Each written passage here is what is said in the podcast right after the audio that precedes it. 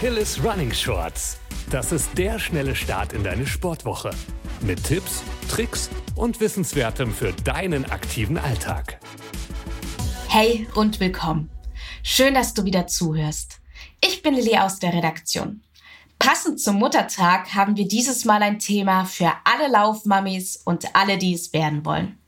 Auf was man beim Laufen in der Schwangerschaft achten sollte, welche Sportarten in Frage kommen, wenn Laufen nicht mehr geht und mit welchen Tipps du Sport, Haushalt, Partnerschaft und Kinder unter einen Hut bekommst, erfährst du jetzt kompakt verpackt.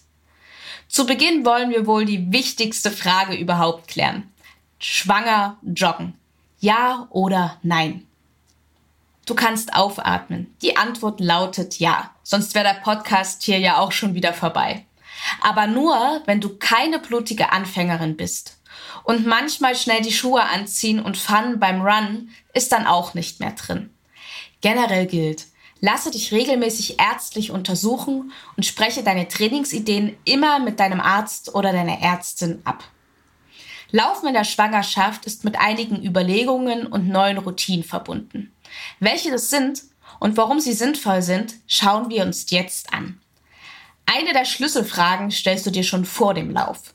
Passen die Schuhe noch? In der Schwangerschaft wächst ja bekanntlich nicht nur der Bauch. Bei vielen entstehen Wassereinlagerungen und die Füße passen nur noch in weite und bequeme Modelle.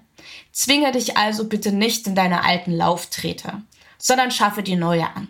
Laufschuhbegeisterte kommen hier also richtig auf ihre Kosten. Nun kann es also losgehen. Aber halt, stopp! Bevor du deine neuen Lieblinge einweihen darfst, heißt es aufwärmen. Aufwärmen bleibt gern mal auf der Strecke, denn dann kann man ja mehr vom Weg laufen. Aber bitte nicht in der Schwangerschaft. Gerade jetzt ist es wirklich sehr wichtig, sich aufzuwärmen. Denn die körperlichen Veränderungen lockern deine Bänder und Gelenke. Also wärme dich gut auf, um Verletzungen vorzubeugen. Aber jetzt kann es wirklich losgehen. Achte bei der Wahl der Strecke auf einen gut zugänglichen Ort und habe dein Telefon für den Notfall immer dabei. Auch Sitzmöglichkeiten entlang des Weges bieten sich perfekt für kleine Verschnaufspausen an. Apropos Schnaufen.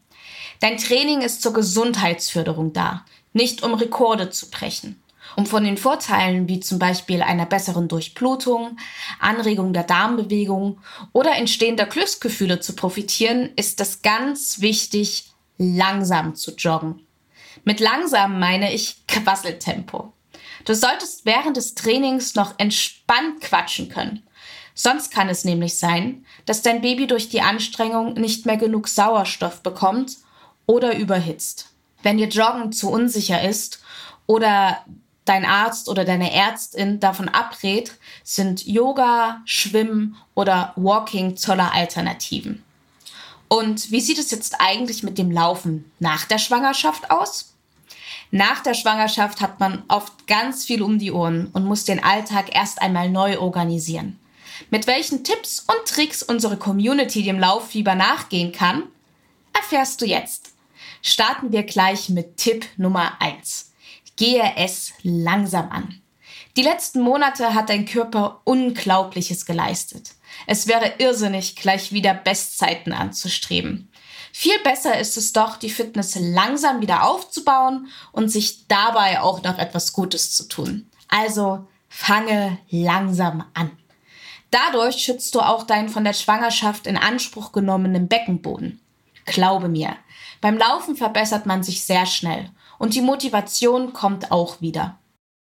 Oft kann es allerdings vorkommen, dass geplante Läufe ausfallen müssen und das trotz Motivation. Daher der Tipp, zu Beginn lieber keinen festen Trainingsplan schreiben. Routine und Planung sind für viele frisch gebackene Eltern Fremdworte. Der Alltag ist oft unvorhersehbar. Deswegen kann es sein, dass der eine Tag besser zum Laufen passt als der andere.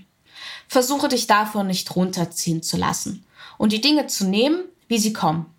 Einige Mütter nehmen sich eine bestimmte Anzahl an Tagen für ihr Training vor und gestalten dann die Länge und Zeit des Trainings flexibel.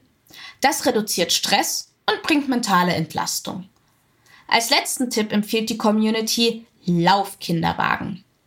Joggen mit dem Wagen hört sich vielleicht erstmal sehr anstrengend und überfordernd an. Besonders, weil man ja manchmal beim Joggen schon mit seinen eigenen Füßen überfordert ist. Aber das Gegenteil ist der Fall. Mit dem richtigen Modell bringt es sogar jede Menge Spaß. Laufkinderwagen oder aber Fahrradwagen mit Joggingrad sind in der Regel TÜV geprüft und extra für laufbegeisterte Eltern erfunden worden.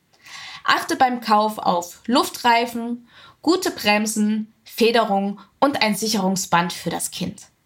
Jetzt weißt du alles übers Laufen als Mama und bald Mama. Du möchtest aber noch mehr Erfahrungen und Tipps und Tricks rund um das Thema Laufen als Mama und Laufen mit Kindern? Dann höre gerne in unseren Achilles Running Podcast rein. Und damit wünsche ich dir ganz viel Erfolg. Hab eine schöne Woche und keep on running.